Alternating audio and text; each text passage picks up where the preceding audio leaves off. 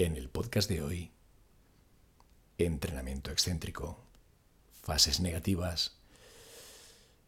Pues sí, básicamente vamos a hablar del entrenamiento basado en eh, repeticiones negativas.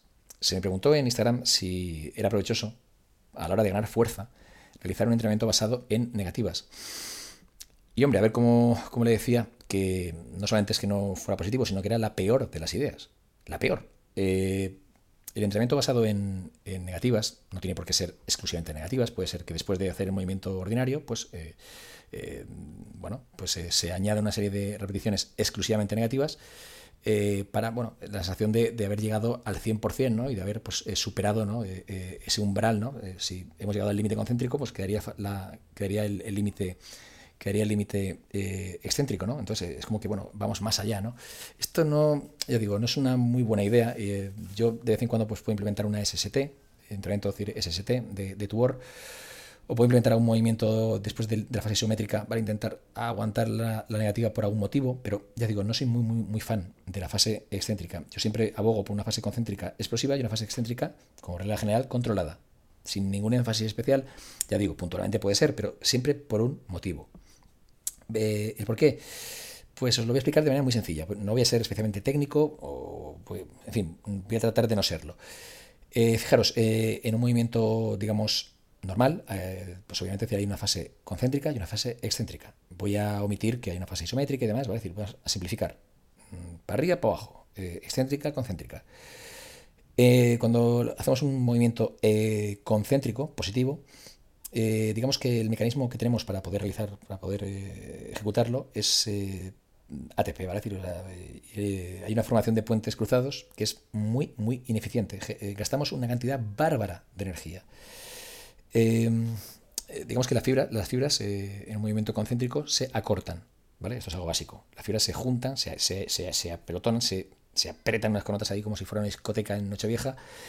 y esto produce una acumulación de metabolitos.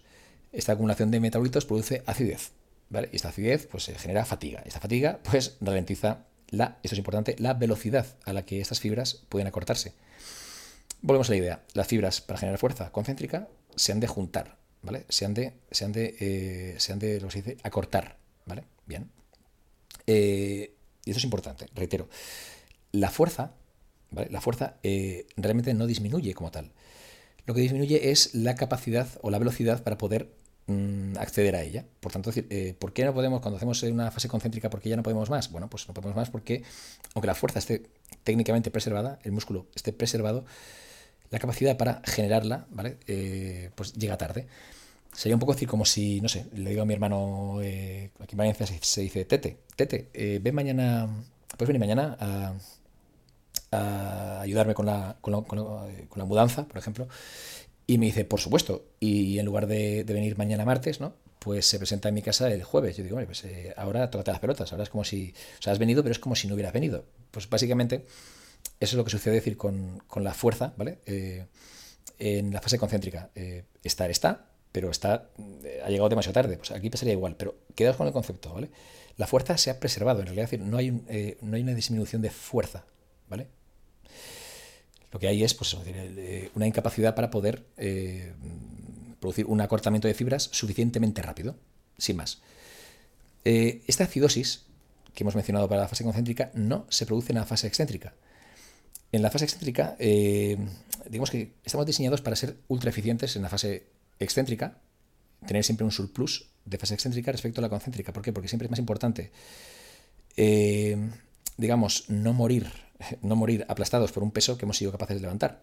¿vale? Es decir, básicamente, eh, digamos que si tuviéramos tanta fuerza concéntrica como excéntrica, pues podríamos levantar un peso, pero, eh, pues no sé, imaginad eh, en, una época, ¿no? en la prehistoria y demás, pues imaginaos, pues, no sé, a un cromañón, a no sé, imaginad a quien queráis, ¿vale? Pero básicamente decir, levantando un pedrusco, ¿vale? Decir, y si tuviese, obviamente, decir, las mismas reservas de fuerza, de fuerza concéntrica y excéntrica, pues, eh, eh, vamos, eh, podría levantar la piedra e inmediatamente, decir, pues, llegaría a, a un agotamiento y ¡pam! La piedra sobre la cabeza. Pues la naturaleza sabia nos da un buffer, ¿vale? Decir, nos da un extra de fuerza concéntrica respecto a la, bien digo, de fuerza excéntrica respecto a la fuerza concéntrica. Ese buffer, ¿vale? decir, es puramente pues, lógico y biológico, ¿de acuerdo? Mira qué bien, lógico y biológico. Bien. Em, quedaos con. Eh, quiero que cojáis el concepto de.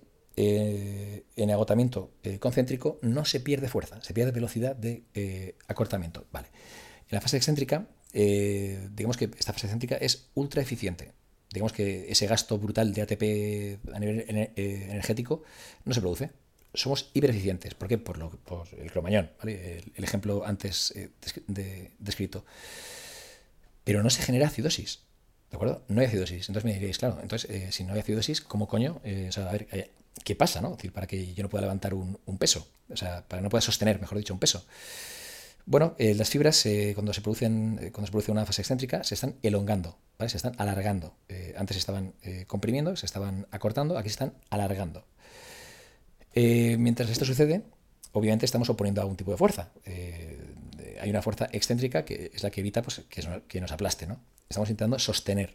¿vale? Esto lo que produce es una... O las fibras se separan abriendo los canales de calcio, los canales de iones de calcio. El calcio es, eh, vamos, es como, eh, es como kriptonita, ¿vale? Es, el veneno de las fibras.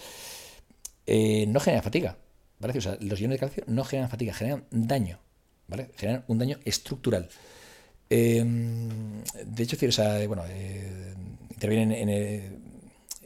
tienen un digamos que producen un fallo en acoplamiento de, excitación-contracción. En fin, para que os quede, os quede la idea clara, ¿vale? decir, o sea, genera un daño estructural en el músculo. ¿vale? Entonces, volviendo a la idea, en la fase concéntrica, digamos que estaríamos eh, agotando, vía fatiga, estaríamos agotando, es decir, eh, un recurso, ¿vale? decir, que obviamente es muscular, pero es un recurso, digamos, de... Eh, voy a explicarlo como, si fuera un depósito, ¿de acuerdo? estaríamos digamos, vaciando el depósito, ¿vale? Pero no estaríamos dañando el depósito. Eh, agotamos la fase concéntrica, pues todo el contenido, ¿no? De ese depósito, pues eh, lo estaríamos mermando. Rellenarlo, bueno, pues cuesta, pero eh, digamos que tampoco es ningún drama. Sin embargo, en la fase excéntrica estaríamos dañando lo que viene a ser pues, el recipiente, el, depósito. Estaríamos dañando la estructura del depósito, estaríamos haciendo agujeros. Digamos que mm, costaría mucho más, ¿no? Es decir, digamos, reponer ese daño. ¿Qué pasa? Pues que si quisiéramos echar líquido. Eh, y rellenar el depósito, como hemos generado un daño en, el, eh, en el recipiente, pues eh, por más que llenásemos, se, saldría. Pues básicamente eso es lo que sucede cuando entrenamos. Si realizamos un movimiento concéntrico hasta el agotamiento completo, es decir, lo que conseguimos es pues, vaciar, ¿no? vaciar los recursos, para decir que luego pueden ser, pues, digamos, repuestos en X tiempo. Pero si forzamos y dañamos la parte excéntrica lo que es el, depósito mm, a nivel estructural, ¿qué pasa? Pues que eh, digamos que no vamos a poder eh, volver a entrenar hasta después de mucho más tiempo. ¿Qué pasa? Visto así, la fase concéntrica no afecta a la, a fase positiva, concéntrica no afecta a la fase eh, excéntrica, pero la excéntrica sí que afecta a la concéntrica. Entonces, claro, forzar además la fase excéntrica no solamente nos va a impedir desarrollar fuerza excéntrica, sino también concéntrica. Lo explico de una manera igual más sencilla, ¿vale? Eh, digamos que eh, el mecanismo limitante eh, en la fase concéntrica es la fatiga. Pero es que esa fatiga no afecta a la fase negativa. ¿De acuerdo? Es decir, por más que, generemos fatiga, esa fatiga no afecta a la negativa. Sin embargo, el mecanismo limitante en la fase negativa sí que afecta, porque es estructural, a la fase concéntrica. Entonces, básicamente lo que estamos haciendo es sí, puede ser que estemos potenciando nuestra fuerza negativa, ¿vale? decir, nuestra capacidad excéntrica. Y esto puede ser, ya digo, eh, útil en algunos contextos.